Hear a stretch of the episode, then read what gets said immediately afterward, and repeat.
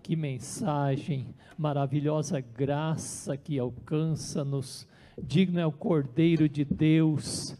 Nós, como aqueles que já entendemos a mensagem do Evangelho, não nos cansamos de proclamar este Cristo, este Jesus, este Senhor dos Senhores, o Rei dos Reis. Eu quero convidar, antes da mensagem propriamente dita, que você confesse comigo, ah, nas palavras do credo apostólico, o fundamento da nossa fé. Por que, que eu penso de fazermos isso nessa manhã? Porque o credo apostólico, de alguma forma, também nos situa na história. E a história é antes, uma antes e depois de Jesus, a sua ressurreição, antes e depois de Cristo, mas ela nos situa no propósito de Deus para com a história do mundo, porque ela resume de alguma forma a história do mundo. Portanto, se você quiser aí em casa ficar de pé, se você quiser, né, é, não é uma oração, é uma confissão que nós bradamos ao mundo aquilo que é a essência da nossa fé, da nossa fé. Então a gente diz assim: creio em Deus Pai Todo-Poderoso, Criador do céu e da terra, e em Jesus Cristo, seu Filho unigênito, nosso Senhor, o qual foi concebido pelo Espírito Santo, nasceu da Virgem Maria, padeceu sob o poder de Pôncio Pilatos, foi crucificado, morto e sepultado. Desceu ao mundo dos mortos, ressuscitou no terceiro dia, subiu ao céu e está sentado à direita de Deus Pai Todo-Poderoso, de onde virá para julgar os, os vivos e os mortos. Creio no Espírito Santo, na Santa Igreja Cristã, a comunhão dos santos, na remissão dos pecados, na ressurreição do corpo e na vida eterna. Amém. Diga amém. Diga amém numa convicção de que você crê na essência deste conteúdo Pai, Filho Espírito Santo e Igreja do Senhor. Amados e amadas, eu começo essa reflexão lembrando que nós estamos abrindo uma série em, ah, em, em abril agora, cujo tema é Jesus ressuscitou, a morte foi vencida, encontros com o autor da vida encontros. São séries de mensagens uh, de justamente isso. Alguns encontros de pessoas com esse Cristo ressurreto. Às vezes tem pessoas que se gabam, olha, eu numa viagem que eu fiz, eu encontrei aquela atriz, eu encontrei aquele jogador de futebol, eu encontrei aquela personalidade política. Mas nós, nós já tivemos esse encontro dos encontros, o, encontro que realmente é, transforma ou faz sentido para a nossa vida, ou seja, o encontro com o Cristo ressurreto. Quinta-feira nós tivemos um culto em que mencionamos esse Cristo ah, que por amor nos serve, se doa em nosso favor, é, é, é, nos ensina essa, esse relacionamento de amor, amar como Ele nos amou. E, e, quando o apóstolo Paulo escreve aos Romanos, lá no capítulo 6, ele faz esse contraste entre a vida nova, agora em Jesus, simbolizada por, exemplo, por nós é, morrermos no batismo e sermos ressuscitados, ligados a, a ressurreição de Jesus. Então nós vivemos nesse, nessa novidade. Esse dia eu estava pensando nessa palavra novidade e dentro da palavra novidade na nossa língua portuguesa tem justamente a palavra vida, não é? Observa só, eu grifei esse dia, eu coloquei assim: puxa, nós vivemos novidade porque nós vivemos uma vida. Esse encontro com Cristo tem a ver com vida. Michael Gorin, falando sobre tudo isso, sobre essa, linkando morte pela cruz e a ressurreição, em, em um livro, A Igreja Missional, ele fala o seguinte: a morte de Jesus significa o fim do antigo. Na cruz, Jesus pôs fim ao pecado. Os poderes do pecado, do mal, de Satanás e da morte na era antiga são notícia de ontem. Observe só, são notícia de ontem. Inimigos derrotados que não têm mais domínio sobre a pessoa que faz parte da era vindoura, da nova era, da novidade de vida em Jesus. A ressurreição de Jesus significa o início do novo. Na ressurreição, Jesus inaugura a era vindoura. Os poderes desta nova era agora agem na comunidade dos que creem. Ao sermos inseridos, batizados na comunidade de Deus, somos inseridos, somos unidos com este Cristo poderoso, triunfante, conforme diz também Romanos, no seu capítulo 6, versículos 5 a 7. Olha aí, olha aí. Portanto, os evangelhos registram para nós estes encontros que expressam novidade, expressam ah, este, este sentido novo, em meio nós não podemos ignorar, meus queridos e queridas, que estamos vivendo tempos muito complexos tempos muito difíceis, tempos de angústia, de inquietação, de insegurança, medo. E Cristo vem nos trazer esta, esta mensagem de vida no meio desta situação. E o primeiro tema nosso, com essa temática, então, Jesus ressuscitou, a morte foi vencida em encontros com o Autor da vida. Nós vamos refletir, em, eh, olhando o, o final do Evangelho de Mateus, no seu capítulo 28, versículo 1 a 10. E se você em casa quer acompanhar, é, e o nosso título é Mateus 28, 1 a 10. O túmulo vazio, um encontro de tirar o medo. Sim, medo é a temática aqui desse nosso texto. Aliás, eu gostaria de incentivar você que você pensasse e você talvez até escrevesse ali no Facebook. O que me dá medo é, ou você pensasse qual é o medo com o qual você luta na sua vida nesse momento. Pensa sobre isso um instante. Participe sobre isso. Talvez você queira dizer lá, eu tenho medo disso e daquilo, nós podemos orar sobre isso, porque essa mensagem vem falar sobre isso nessa manhã. Quais são os medos, ou qual é o medo que faz você perder o sono? Qual é o medo é, que é, faz com que você, de repente, é, perca o controle sobre suas emoções? Qual é o medo que faz com que você ah, busque alívios que muitas vezes não ajudam, ou que faz com que você se desentenda, inclusive? E nós vamos olhar esse um texto que fala sobre isso e fala sobre a superação dessa questão do medo. Então escreva, faça uma reação sobre isso, fale algo sobre o medo nesse instante, enquanto nós vamos agora olharmos para esse texto. E esse texto de Mateus 28 nos diz então o seguinte: No findar do sábado, ao entrar o primeiro dia da semana, Maria Madalena e a outra Maria foram ver o sepulcro.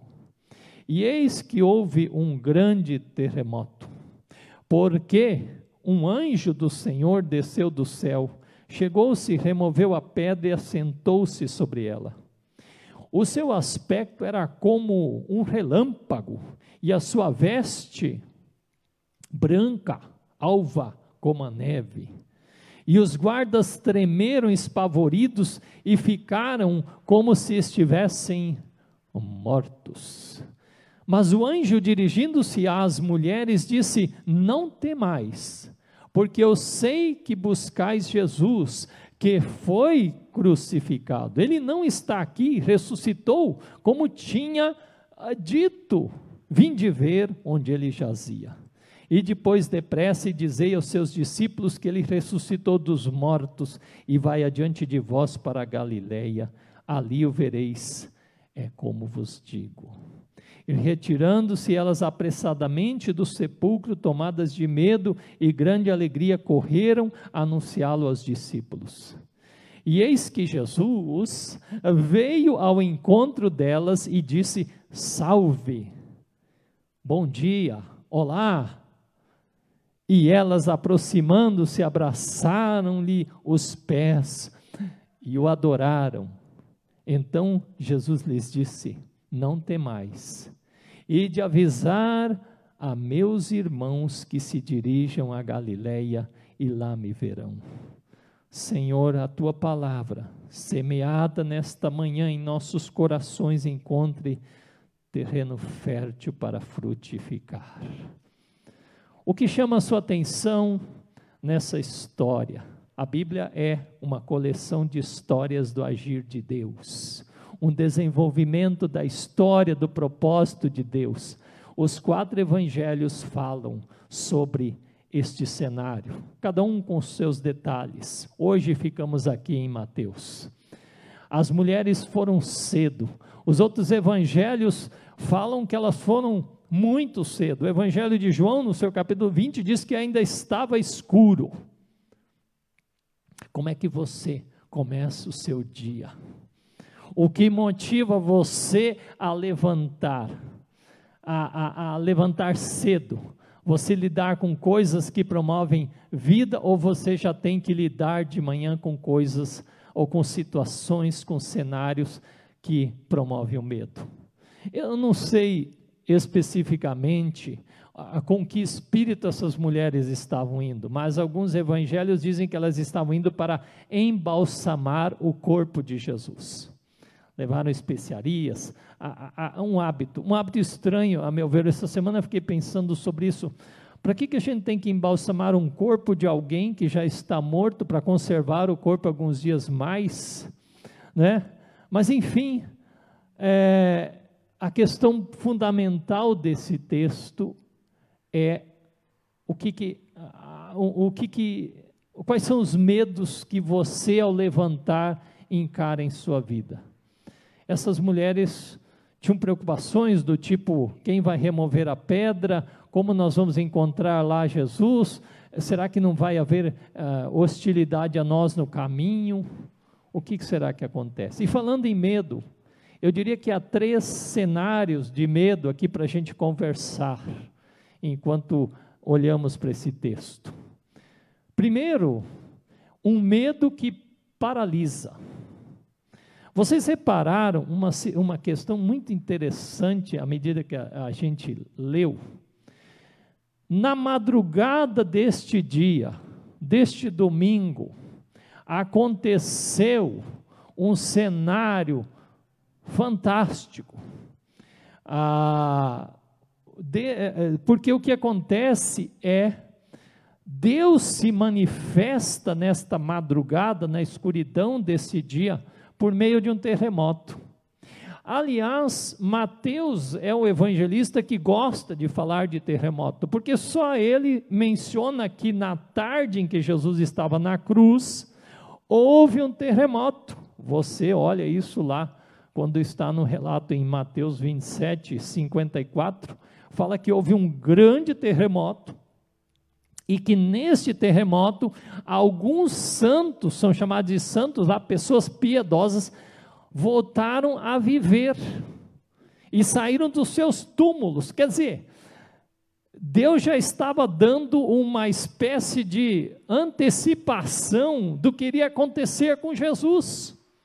Um terremoto que abre túmulos. A terra treme. Aliás, a palavra para terremoto no original aqui é sismos, da onde vem a palavra sísmico que nós conhecemos, não é? Quando fala um abalo sísmico e assim, a gente tem a, a medição por, pela escala, eh, né, lá do, do tamanho que é o terremoto.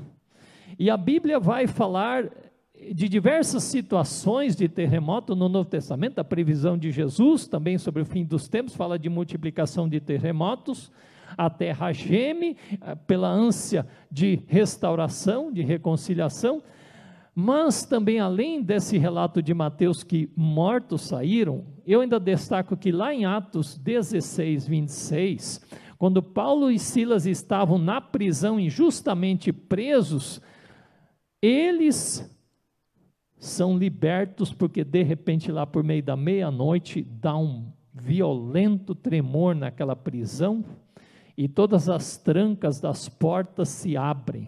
Também já é um sinal deste poder de Deus. Em Apocalipse, em vários textos, se você ler Apocalipse, vai falar de terremoto. E, sobretudo, há um terremoto ah, de, que fala de, do juízo de Deus no capítulo 11, mas no, no capítulo 16, o terremoto final, o mais forte de todos, onde o anjo de Deus de, derrama a taça da ira de Deus diante da batalha final contra o mal. Portanto, a manifestação de Deus, a manifestação poderosa de Deus em favor da vida, como sinal de vida, também se identifica com o terremoto.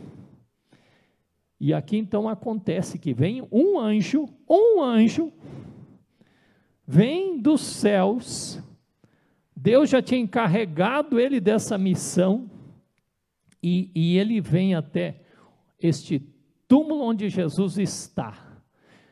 E com o terremoto abre-se, remove-se esta pedra. Este anjo que é descrito como alguém como um relâmpago e como alguém eh, branco como a neve. Nós temos no nosso altar aqui, como ilustração, ah, alguém fez de uma forma muito bonita né, o cenário do jardim lá onde Jesus estava sepultado. Sexta-feira, esta cena estava assim, não sei se vocês estão conseguindo ver em casa, mas é aquela, né, aquela cena que a gente faz de ter uma pedra sobre uma espécie de uma caverna que simboliza o túmulo.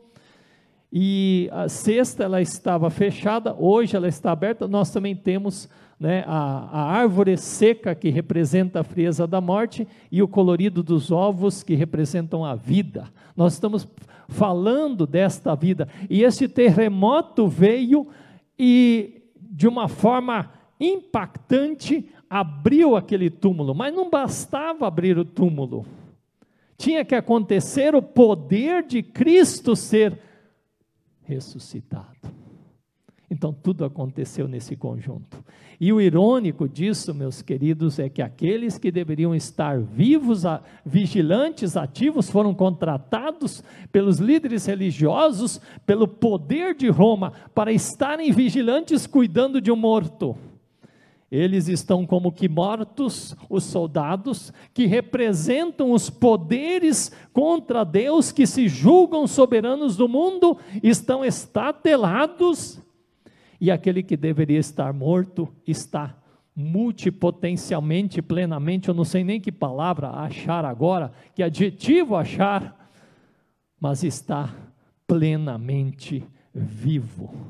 Este Cristo está mais vivo do que nunca, está vivo para sempre, inclusive uma palavra que nós lemos hoje: a morte não segurou Jesus, e ele agora vive e vive para sempre. Aleluia. Portanto, essa é uma ironia, mais uma vez, dos tempos que nós vivemos. E é interessante que esse terremoto acontece, esta, é, é, este, essa manifestação do poder de Deus, essa vinda do anjo de Deus até ali, enquanto Deus opera com todo o seu poder, não para destruir, mas para abrir para arrebentar as fronteiras da morte, do inferno, do pecado, do diabo. Este poder de Deus, portanto, meus queridos, presta atenção nisso, que eu vou dizer. A ressurreição de Jesus, ela não é um fato isolado ali naquela cercania de Jerusalém. Ela tem um alcance universal cósmico, ela, ela impacta todo o universo criado por Deus. Todos os, os poderes nos ares contra o Senhor. E o livro de Apocalipse vai nos falar dessa guerra de Deus contra o mal, contra todos os poderes visíveis e invisíveis. Portanto, este acontecimento do domingo da Páscoa, ele tem um alcance cósmico anjos vêm dos céus, soldados representam os poderes da terra. os elementos da criação são afetados, os elementos da natureza são afetados. Portanto, meus queridos, por isso que nós confessamos também a nossa fé nas palavras do credo apostólico, porque elas situam a história e a ressurreição causa esse impacto na história de toda a criação. Tudo é abalado em favor da vida que Deus traz. E esse medo que paralisa é o medo daqueles que querem se opor ao Senhor da vida. É o medo daqueles que se julgam dominadores deste mundo. É o medo daqueles que querem, pelo poder, promover destruição, morte e dor. Este medo realmente é o medo de perceber que há um Deus glorioso, santo, poderoso, que abala terra e céus. Mas a, a segunda cena de falando de medo, e você vai pensando sobre isso, é que as mulheres chegam, eu não sei se as mulheres veem o terremoto, parece assim que elas chegam quando um pouco esse cenário já está aberto, né? porque Jesus já não está ali num primeiro momento, mas elas veem o anjo, e, e o anjo então nesse cenário em que os guardas estão ali como mortos, o anjo está ali uh, presente.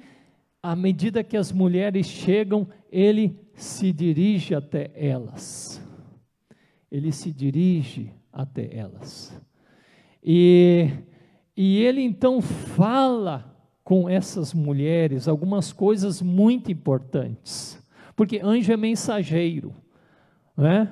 Anjo traz mensagem de Deus. E a primeira coisa que ele diz: não tenham medo, não temas, não temais vocês mulheres. Muitas vezes Deus envia mensageiros quando estamos vivendo angústias para nos ajudarem a lidar com medo. Creia nisso. Você não precisa viver sozinho. A Bíblia diz: não é bom que o homem esteja só, não é bom que o homem e a mulher estejam só. Você já percebeu em algumas situações da sua vida em que pessoas foram como que enviadas por Deus, como que anjos enviados por Deus para dizer para você: não tenha medo, eu quero te abraçar, eu quero caminhar com você. Agora a gente não pode abraçar muito, infelizmente, né? Mas esse cenário da gente se abraçar nesses tempos difíceis, pelo menos simbolicamente. Hoje mesmo alguém falou que estava nos mandando um abraço via de Covid, foi isso, né, amor, que mandar?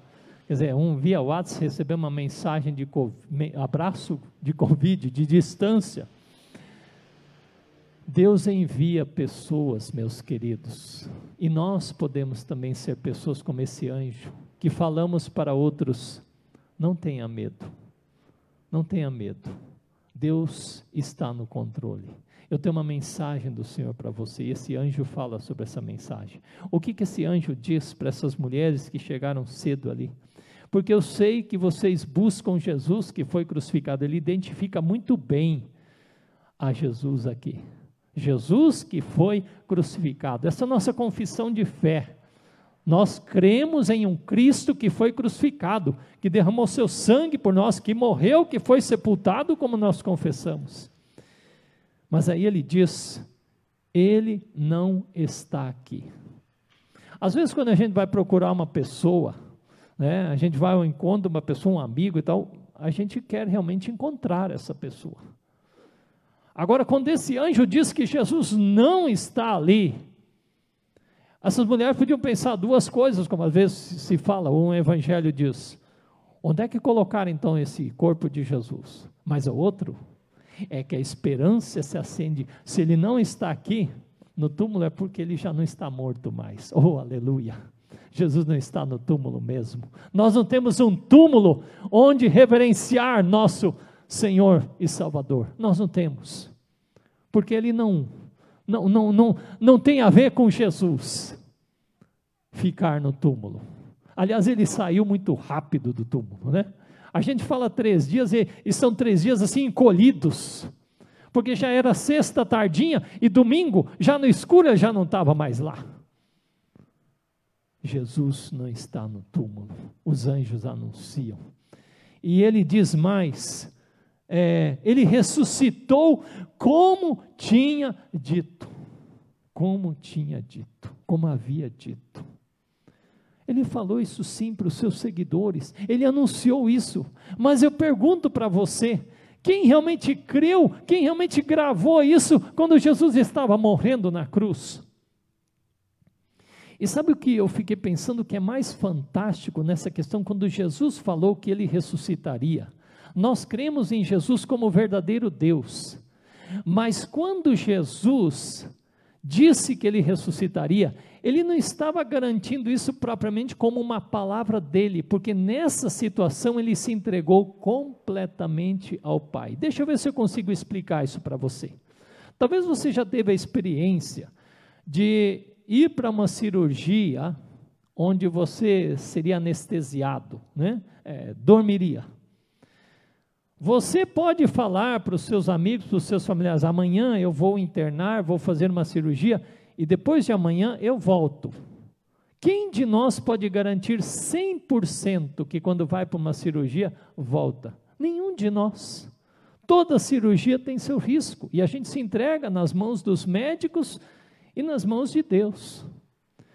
O que, que eu estou querendo falar com isso? Que quando Jesus disse que ele ressuscitaria, ele tinha a profunda convicção de que o Pai não o deixaria no túmulo, porque isso é, não era ele que iria ressuscitar a si mesmo, era o Pai que iria levantá-lo pelo poder do Espírito Santo, como o apóstolo Paulo fala em Romanos.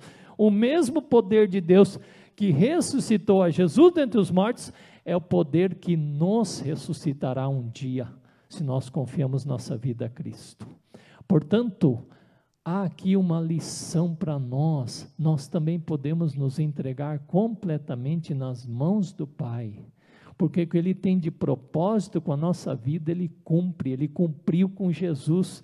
E, portanto, este Jesus, na submissão e no entregar da sua segurança a Deus, ele, ele, ele então vê cumprida esta promessa. E tudo então que Jesus promete para nós, tudo que Deus promete para nós, por meio dessa ressurreição de Jesus, nós podemos ter certeza que ele cumpre, porque se ele cumpriu isto, que era o quase, era o impossível, porque veja, meus queridos, Jesus não apenas reviveu, ele foi transformado em um corpo celestial que um dia também nós teremos. Então foi uma plenitude de vida sem igual que aconteceu com ele. E por isso o anjo anuncia isso e diz mais para essas mulheres: é, venham ver onde ele estava e agora vão depressa. Vão depressa. E é interessante que três vezes nesse texto tem esse negócio de depressa. O que faz você correr? Correr de medo? Não o que faz você correr por causa de alegria. Você já teve uma cena na sua vida, não é? Em que você foi correndo ao encontro de algo pela alegria que você tem. A gente tem muitas essas cenas bonitas, né, de uma criança, né, que quando a mãe volta de um, de um lugar, que quando o pai retorna, ou quando tem uma situação assim, a criança corre ao encontro. E essas mulheres, então o anjo fala: ah, saiam daqui correndo, você não tem nada mais que fazer aqui. E elas saem correndo, e diz que o, o seu, é, no versículo de número 8, diz que elas estavam tomadas de medo. Agora, esse medo já não era assim, esse pavor que paralisa, mas é um medo de reverência e de grande alegria. Sabe essa mistura? É, é, esse é um equilíbrio que nós temos diante do encantamento, do fascínio com o agir de Deus, que você fica assim, embasbacado, e ao mesmo tempo reverente com o que está acontecendo. Não é possível, Deus está fazendo essa obra. Ao mesmo tempo em que eu me encanto, eu me prostro reverente ao Senhor pelo agir dele, Então há uma sombra da sexta-feira, do acontecimento, mas ao mesmo tempo, esta alegria, Jesus não está aqui, mas ainda não acabou que está acontecendo com essas mulheres. Eu fico perguntando, eu pergunto para você, o que você faria se estivesse lá no lugar dessas duas Maria, Maria Madalena e Maria? que na verdade não era a Maria mãe de Jesus, mas a Maria mãe de Tiago, né? É, o que você faria? Elas, é, elas viram aquele anjo e, e obedeceram a ele. E saíram correndo, diz o texto, e nesse meio do correr, obedecendo, aconteceu algo mais fantástico ainda, que elas não esperavam. Jesus vem ao encontro delas. E por isso nós estamos falando de encontros com Jesus. E esse encontro com Jesus, ah, esse encontro com Jesus. Sabe, elas encontram esse autor da vida e ele diz para elas: Olá, e elas aproximando-se dele, o que, que elas fazem? Sabe, eu estava pensando, isso deveria ser o desejo de todo cristão fazer o que essas mulheres fizeram com esse encontro com Jesus, na hora desse encontro com Jesus. Elas não fizeram isso com o anjo, porque, deixa eu dizer uma coisa, nós não somos chamados a adorar a ninguém mais a não ser o Senhor. Elas vão e se prostram aos pés de Jesus, agarram os seus pés e o adoram. Isso você pode fazer livremente. E queira Deus que você seja uma pessoa abençoada que quer fazer isso que quer adorar a Jesus, que quer se prostrar aos pés de Jesus. Porque este é o nosso, deve ser nosso sonho, quando na realidade do novo céu e nova terra nós estivermos juntinhos de Jesus na plenitude física, espiritual e tudo mais.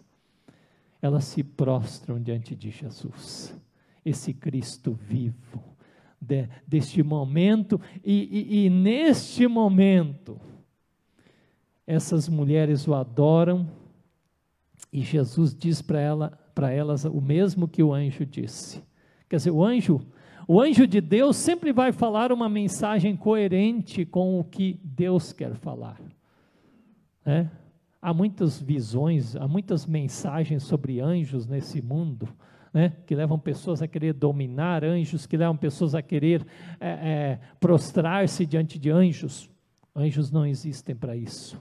Eles só trabalham fazendo o que o Pai manda fazer. E eles sempre vão apontar para quem é o Senhor deles também. Jesus é maior, é único, só Ele é para ser obedecido. E o que os anjos de Deus vão falar sempre tem coerência com a palavra de Deus. Porque se falar o que não é coerência com a palavra de Deus, não está vindo do céu, não. Está vindo de outro lugar. Presta atenção nisso. E aí Jesus diz: não tenham medo. Não há o que fazer aqui nesse lugar. Vamos mudar de assunto. Vamos falar de assuntos de vida. Vamos falar de assuntos que envolvam a sequência. Jesus não chega para essas mulheres e começa a falar: vocês viram o quanto eu sofri, vocês viram o quanto foi difícil, vocês viram como foi horrível essa, essas duas noites nesse, nessa tumba fria e vazia. Jesus não fala nada sobre isso, porque isso, eu disse no início, isso passou, isso é de ontem, isso já se foi. O que Jesus fala para essa mulher, minhas queridas, vão avisar aos meus irmãos. Espera aí, como é que Jesus chama? Como é que ele chama? O que, que você ouviu? Ele fala, meus irmãos. Mas eles não tinham abandonado Jesus? Eles não tinham fugido diante da situação mais difícil? Alguém observou que o modo como Jesus vai crescendo no tratar esses seus, esses seus seguidores é fantástico. Porque num primeiro momento Jesus os considerava servos. Depois Jesus os tratou como discípulos. Um pouco antes da sua prisão, lá na cena que nós tratamos de João 13, Jesus os chama como amigos. E por fim, agora Jesus os chama como irmãos. Sabem, Todo seguidor de Jesus, ele está olhando para mim e para você, como seus irmãos. Uma proximidade, uma intimidade, uma comunhão, um ser família, mesmo os que o abandonaram. E aí, Jesus então envia essas mulheres. Há uma tarefa a ser cumprida, há um motivo para correr, um motivo de proclamar a vida. Um motivo de correr para proclamar a vida. Quando eu tinha lá em torno de uns oito anos de vida, não sei se minha família está assistindo o culto agora e vão lembrar dessa história. Eu tenho um irmão mais novo que eu, uns quatro anos, e nós morávamos no sítio. E teve um dia que meu irmão, a gente brincando como criança, acho que ele tinha lá, sei lá, uns seis anos e eu perto de uns dez, é, ele caiu numa espécie de tanque, meio assim acimentado, que a mãe tinha para lavar roupa e abriu, né? Abriu a testa, aquele sangue jorrava. Meu pai estava na roça, a minha mãe disse assim: corre, vai chamar teu pai para levar o meu irmão no hospital, né? Eu acho que aquele dia eu corri como nunca corri na minha vida, né? Bati um recorde de 100, 200, 400, 500 metros, porque eu não queria perder meu irmão. E fui lá, avisei o pai, e o pai voltou então para levar o meu irmão à, à, à cidade que nós morávamos fora, e meu irmão se salvou. Não era tão grave assim também, né? mas, mas sabem, aqui Jesus fala, essas mulheres correm, não é para lidar com alguém que está à beira da morte ou porque precisa, ou talvez a gente viva cenários assim. Essas mulheres correm para anunciar Jesus ressuscitou, Ele está vivo. A mensagem que nós temos é mensagem de vida. A mensagem que nós temos é que o mal foi derrotado. A mensagem que nós temos é que o pecado não tem mais domínio. A mensagem que nós temos é que o inferno não alcança mais com a sua mensagem. Esta é a mensagem que nós temos. É uma mensagem de novidade, vida. É uma mensagem de vida porque Cristo triunfou e a história não é mais a mesma. E, e Jesus está reinando neste mundo, o mal é aniquilado, o terremoto vem sobre toda e qualquer situação que se opõe à vida, porque Deus vem trazer a plenitude de vida. E nós estamos vivendo neste momento de servir a Deus, de promover a vida, de ser de fazer com que a história aconteça segundo o propósito de Deus. Meus irmãos e irmãs, nós temos uma história para proclamar, nós temos uma história para trazer a este mundo, que é a história do Evangelho, que é a história de Jesus. Nós temos uma missão. O medo não precisa mais dominar sobre nós, porque Cristo ressuscitou. Sabe, é uma coisa interessante, eu ainda preciso dizer isso.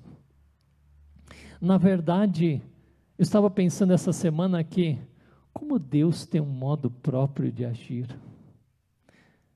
A crucificação foi tremendamente pública. Muitas pessoas zombaram, assistiram, viram Jesus ser trucidado pelo chicote, carregar, arrastar o madeiro até o local de crucificação, agonizar, dizer sete palavras na cruz e morrer. Muitos viram, foi tão público. A ressurreição, que digamos assim é o fato que coroa tudo isso, foi de alguma forma algo de tão pouca publicidade naquele momento. Duas mulheres que não tinham nenhum reconhecimento naquela cultura, dois soldados, não sei se tinha mais soldados, mas enfim, alguns soldados, um anjo. Deus não fez questão de ter um, um, um aparato de marketing naquele momento lá, que foi fantástico. Mas, por outro lado, as dimensões representativas do mundo visível e invisível viram aquilo acontecendo. O diabo viu, os anjos maus viram, os poderes das trevas viram, O céu todo estava de olho lá naquela tumba. Também o Império Romano, naquele momento, ficou sabendo, porque não seguraram Jesus. Mas ainda assim, por que, que Deus não fez uma outra publicidade? Porque Deus tem uma outra estratégia para que este acontecimento se multiplique nos céus e na terra. Os anjos anelam falar do que nós podemos falar. Cristo vive em mim. E Ele vivendo em mim é a prova de que Ele está vivo e um dia voltará. Sabem? Corra, proclame, brade que Cristo ressuscitou. Sim, hoje, fale isso, mas fale nos outros dias, porque a, a presença de Jesus não é só no domingo da Páscoa.